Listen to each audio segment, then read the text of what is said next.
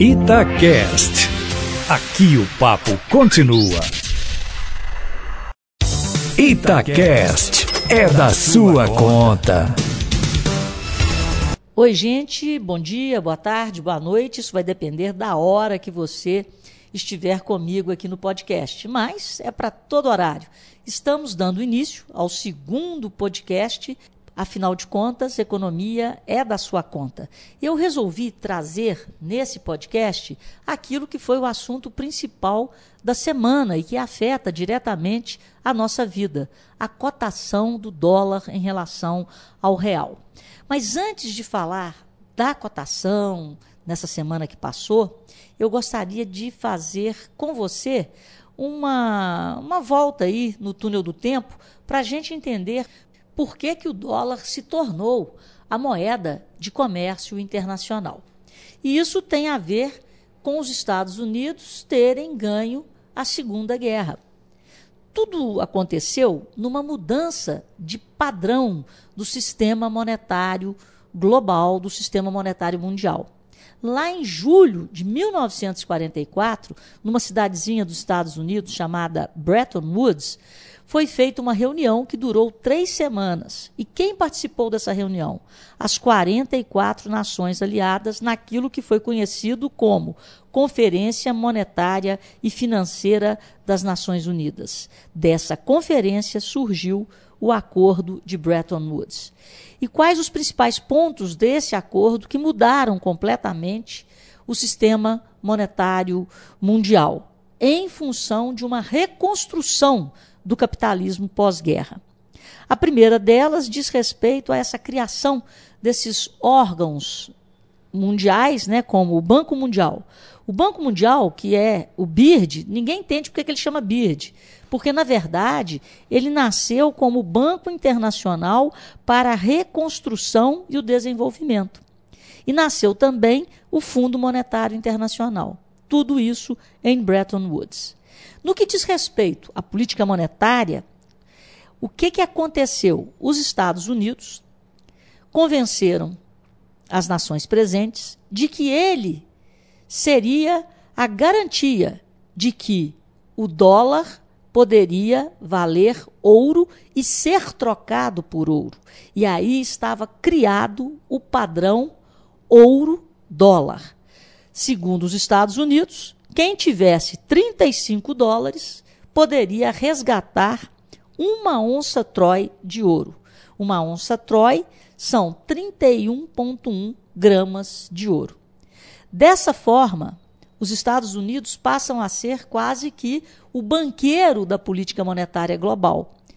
E os países teriam que respeitar a oscilação de suas moedas em 1% para cima ou para baixo do dólar, que passou a ser a referência e ainda a garantia de todo esse sistema monetário.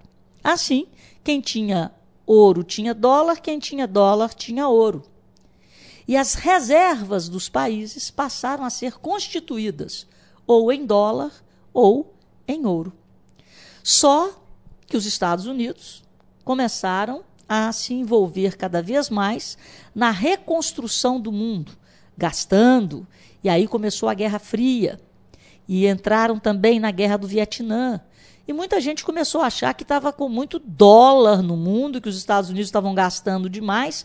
E será que os americanos teriam lá em Fort Knox todo esse ouro para trocar pelo dólar que estava circulando no mundo?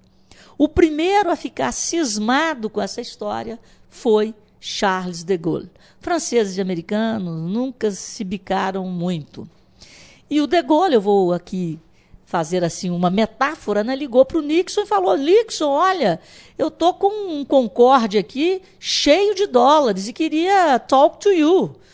Aí o Nixon falou: Oh, yes, Mr. De Gaulle, come here. E o De Gaulle encheu um concorde de dólares das reservas francesas chegou: oh, Nixon, eu quero trocar meus dólares pelo seu ouro aí de Fort Knox.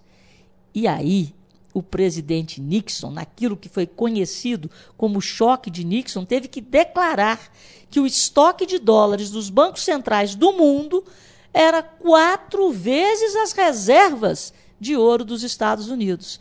e nesse momento, balbal, acabou o padrão dólar-ouro. E o ouro, que era reserva, passou a ser simplesmente uma commodity. Não existia mais no mundo a moeda mercadoria ouro. Assim, os bancos centrais ganharam cada vez mais importância e passaram a ser os responsáveis para controlar o fluxo de moeda, a chamada política monetária de cada país, o fluxo de moeda necessário para que bens e serviços fossem transacionados sem que houvesse inflação. E é assim que funciona até hoje. O ouro passou a ser commodity, mas o dólar já era a moeda do comércio mundial. E aquilo que poderia ser como uma, um tipo de fraqueza americana virou um ponto forte. Porque a decisão aparentemente acusadora de fraqueza por parte do governo dos Estados Unidos em romper com o padrão dólar-ouro acabou sendo saudável pois a concepção do dólar como moeda do comércio internacional já estava consolidada. E é a referência de valores até os dias atuais. E os bancos centrais agora é que administram a política monetária através de um instrumento muito poderoso, né? que é a chamada taxa de juros. O ouro praticamente deixou de ser reserva e os principais países passaram a fazer, a constituir suas reservas em dólares. Porque o dólar, como é uma moeda, tem remuneração em juros, o que não acontece com o ouro. A partir daí, o papel dos bancos centrais foi crescendo e ficando cada vez mais relevante na administração da política monetária, quer dizer, no controle da inflação, e na administração da política cambial. E como é que a coisa funciona? Cada banco central decide sobre qual política adotar para o câmbio da moeda no país. Ele pode escolher entre câmbio flutuante, câmbio fixo ou banda cambial. O câmbio flutuante é o que é adotado no Brasil. O preço da moeda varia livremente no mercado de moedas, de acordo com a lei de oferta e demanda. Se tiver mais oferta de dólares do que demanda por dólares, o dólar cai. Se tiver mais demanda por dólares do que oferta, o dólar sobe. O câmbio fixo é quando o preço da moeda possui um preço único fixado pelo Banco Central em relação ao dólar. E a banda cambial, a moeda flutua entre o limite de baixa e um limite de alta. Aí nós temos a banda, um limite superior, um limite inferior, e funciona como um, um regime misto, né? Tem um pouco de câmbio fixo, porque a banda determina, porque a banda determina um intervalo de oscilação e é flutuante, porque é uma banda, não é fixo. O Brasil, logo após a adoção do Plano Real, ele tinha o câmbio fixo. Depois passou para o regime de bandas, que durou pouco tempo, até o ataque especulativo que nós sofremos, e desde janeiro de 1999, o câmbio no Brasil é flutuante.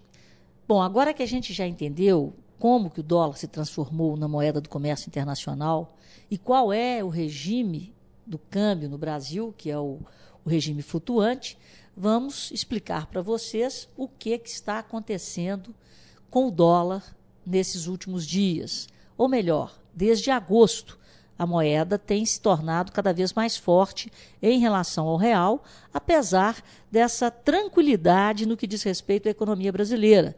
As reformas estão andando, a reforma da Previdência já foi aprovada na Câmara, está indo para o segundo turno do plenário do Senado, mas o dólar insiste aí em ficar mais forte em relação ao real. Exatamente porque a economia do país está cada vez mais estruturada. Eu vou explicar. O Brasil, quando ele se desorganizou lá em 2000 e Dilma, nós chegamos a ter uma taxa Selic de 14,25% ao ano. E a inflação voltou para casa dos 10%. Ou seja, a economia estava desorganizada. Nós não sabíamos nem mesmo qual era o tamanho do rombo do déficit fiscal, porque houve um descontrole no gasto público, a Dilma pedalou, sofreu impeachment, aí o problema também se transformou em político. E isso trouxe desconfiança do nosso credor em relação à capacidade de pagamentos do país. Quanto mais risco um país representa para aquele credor que financia a dívida dele, maior é a taxa de juros que o credor quer receber para continuar financiando o país e colocando dinheiro novo nesse país.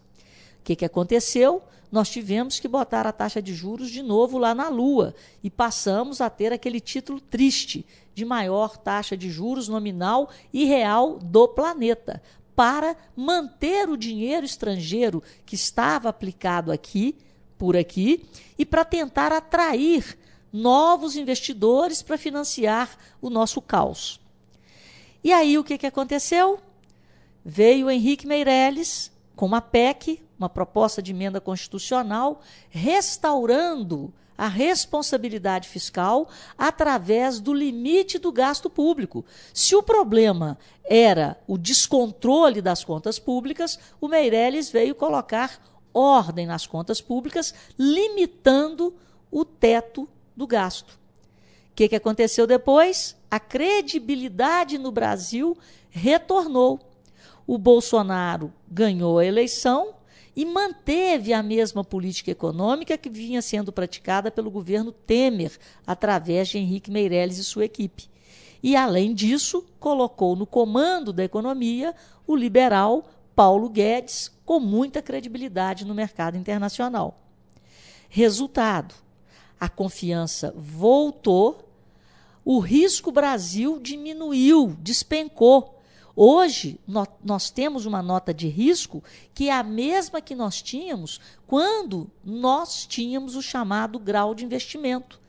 Lá em 2000 e Dilma, nós perdemos o grau de investimento por todas as agências que dão esse grau, as principais, que é a FIT, a Moody's e a S&P. O Brasil não tem grau de investimento. Nós temos um rombo para administrar, um rombo fiscal. Mas ao colocar o teto nos gastos e propor reformas, o governo Temer passou o bastão para o governo Bolsonaro de que o Brasil iria entrar nos trilhos e voltar a ter, ao invés de déficit fiscal, superávit fiscal, bastando para isso que as reformas sejam aprovadas. Ao propor as reformas e ao conduzi-las, o governo Bolsonaro está mantendo a credibilidade do Brasil perante os seus principais credores. Se o risco despencou, junto com o risco despencou a taxa de juros. De 14,25 em 2000 e Dilma, temos uma Selic de 5,5%, que deve ser reduzida na próxima reunião do Copom para 5%. E diante do controle da inflação, e a inflação está muito baixa também pela falta de atividade, pela falta de crescimento econômico, o Banco Central, através do seu próprio presidente, disse que há espaço para novos cortes de juros no Brasil. Então já está no radar das instituições financeiras, dos investidores, uma taxa de juros no Brasil de 4% ao ano ao final de 2020. Se nós tivermos uma taxa Selic, uma taxa básica de juros de 4%, com uma inflação de 3,20, 3,5%, a taxa real de juros no Brasil, que é aquela descontada da inflação, vai ser menor do que 1%. Então, o Brasil deixou de ser o paraíso da agiotagem, daquele capital internacional que vinha aqui mamar nos juros, que eu já chamei aqui na Itatiaia de capital de motel. O Brasil está virando um país voltado para a produção. Por quê? Ter dinheiro no Brasil de antes era melhor do que produzir. Você ganhava muito mais dinheiro com dinheiro do que dinheiro produzindo alguma coisa. Ninguém queria saber de ter uma empresa. Era muito mais fácil aplicar em títulos públicos. E essa taxa de juros na Lua atraía dinheiro do mundo inteiro que queria correr o risco Brasil. Resumo da ópera: o dinheiro que já mamou taxa de juros real de 7, de 5, de 4%, está indo embora, porque a taxa de juros real está se aproximando de 1%. E o que está acontecendo? A expectativa é de mais queda nos juros. A pressão é: vamos comprar dólares e voltar para casa. Isso traz uma pressão na cotação do câmbio, principalmente depois do IBGE anunciar na semana passada uma deflação para o mês de setembro, o que abre ainda mais espaço para novos cortes nos juros. Agora eu já estou chovendo no molhado. O que nós estamos vendo é um ajuste do Brasil que vivia do capital especulativo para o Brasil que vai passar a conviver e a viver com o dinheiro do investimento direto para comprar negócios. É esse dinheiro que vai entrar através dos leilões da sessão onerosa, através dos leilões de privatização, de concessões, para comprar mercado, para comprar Brasil e não para mamar em juros. Só para vocês terem uma ideia, nós já chegamos a pagar mais de 550 bilhões de juros por ano. Hoje, com a queda da taxa Selic, nós estamos pagando menos de 250 bilhões de juros por ano, o que já é um grande ganho para a população brasileira, porque essa diferença de juros será convertida em investimento público em saúde, educação, segurança. O Brasil está virando um país decente e voltado para a produção. E é por isso que nós, lá na frente, teremos um crescimento econômico sustentável. Mas tudo vai depender da aprovação das reformas. Mas a leitura do investidor estrangeiro, do investidor brasileiro, do mercado, é de que estamos caminhando para isso. E já caminhamos muito.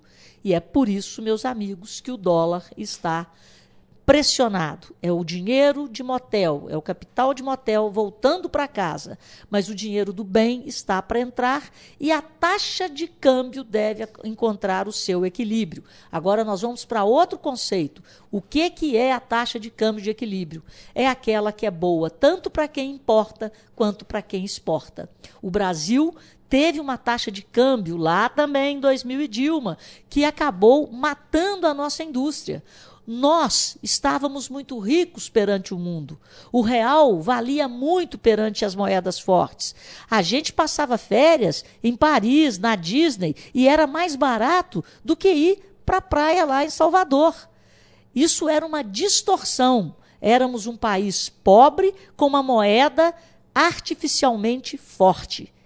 Depois, o dólar se valorizou em relação ao real, e isso está permitindo, inclusive, que a nossa indústria renasça, porque os nossos produtos eram caros demais para competir com produtos estrangeiros. E o mercado internacional é muito maior do que o mercado interno. Foi uma burrice termos assassinado as nossas condições de produção através de um dólar muito forte perante o real.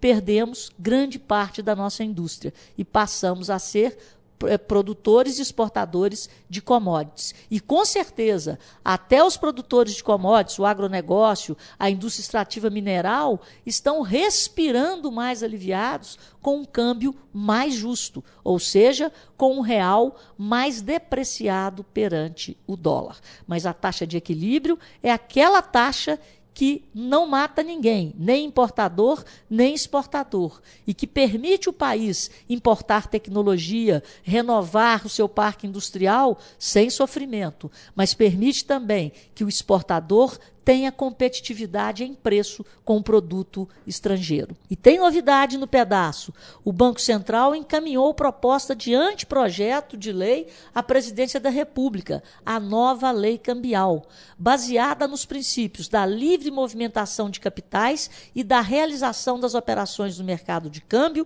de forma mais simples, transparente e com menos burocracia.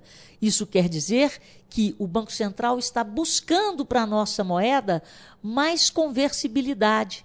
Quanto mais conversível for o real em relação a moedas fortes, como o dólar, o euro, maior será a facilidade tanto do estrangeiro realizar negócios com empresas brasileiras, quanto dos brasileiros realizarem negócios com o mercado internacional. Atualmente, a lei que rege o câmbio no Brasil está dispersa em mais de 40 dispositivos legais, com mais de 400 artigos, que são editados desde 1920. A nova lei cambial vem substituir e ajustar todos eles, modernizar a regulação sobre câmbio e capitais internacionais e, consequentemente, melhorar o ambiente de negócios no país, criando mais facilidade para que brasileiros e estrangeiros negociem bens e serviços. Essa nova lei cambial vai modernizar o câmbio no Brasil. Isso quer dizer menos burocracia na realização de transações, um melhor ambiente de negócios para o investidor estrangeiro, para empresas que atuam no comércio exterior e para quem atua no mercado doméstico, além de dar mais segurança para a realização de operações de câmbio. No final das contas, lá teremos a possibilidade de termos contas em dólares, assim como os estrangeiros poderão ter contas em reais, o que vai diminuir custo para uma família, por exemplo, que manda um filho estudar fora, assim como para empresas exportadoras e empresas do exterior que exportam para o Brasil. E assim, com essa expectativa positiva desse novo Brasil, com uma nova lei cambial, com uma taxa Selic que a gente nunca conviveu, uma taxa Selic abaixo de 5%, essa é a expectativa, né, e com uma inflação sob controle, chegamos ao final desse podcast, concluindo que essa oscilação no câmbio ela está diretamente ligada a esse novo Brasil que nós estamos construindo. O Brasil com uma taxa de juros de primeiro mundo, com uma inflação de primeiro mundo e que está fazendo com que haja uma saída de recursos especulativos que estavam aplicados no mercado financeiro brasileiro. Mas o dinheiro do bem, o dinheiro que vai vir comprar Brasil está chegando e nós teremos uma taxa de câmbio de equilíbrio e, com certeza, muito mais estável, muito mais previsível com a implantação dessa nova lei cambial. Ficamos por aqui. Um grande abraço, até segunda que vem.